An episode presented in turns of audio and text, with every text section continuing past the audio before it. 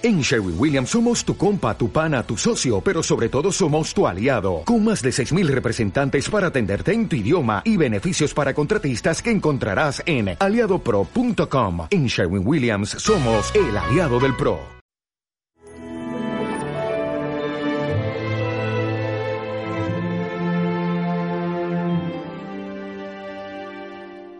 Venimos a adorar al Rey.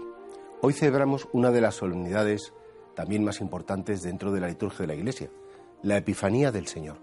En España le llamamos la fiesta de los Reyes Magos, pero en definitiva el mensaje más importante es que Dios nuestro Señor no es propiedad de un grupo concreto, de un pueblo concreto, en este caso del pueblo de Israel, sino que Dios quiere manifestarse también a los gentiles, es decir, a aquellos que bueno, pues no tienen una religión tradicional desde toda la vida, la, la misma, sino que es el Dios de todos, de los cercanos, de los lejanos, de los que saben mucho, de los que saben poco. Pues qué bonito estos tres personajes, la tradición los llama Melchor, Gaspar y Baltasar, son personas buscadoras. Se ponen en camino, ven una estrella, incluso qué bonita esa escena en la cual pierden la estrella, se, desconciertan y piden ayuda. Al rey Herodes, que sabían que era un hombre pues, pues, retorcido, complicado, pero en definitiva el que tenía la llave de la sabiduría.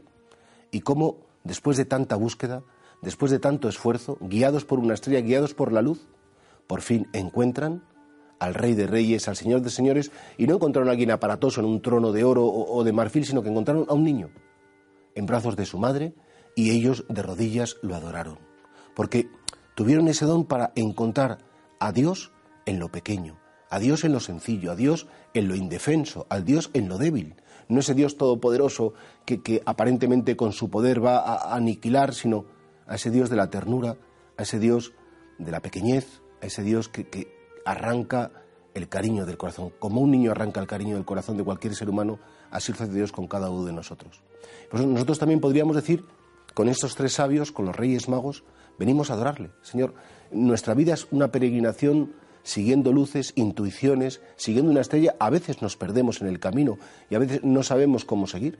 Bueno, pues a pesar de, de todas esas cosas, Señor, la búsqueda de nuestra vida eres tú.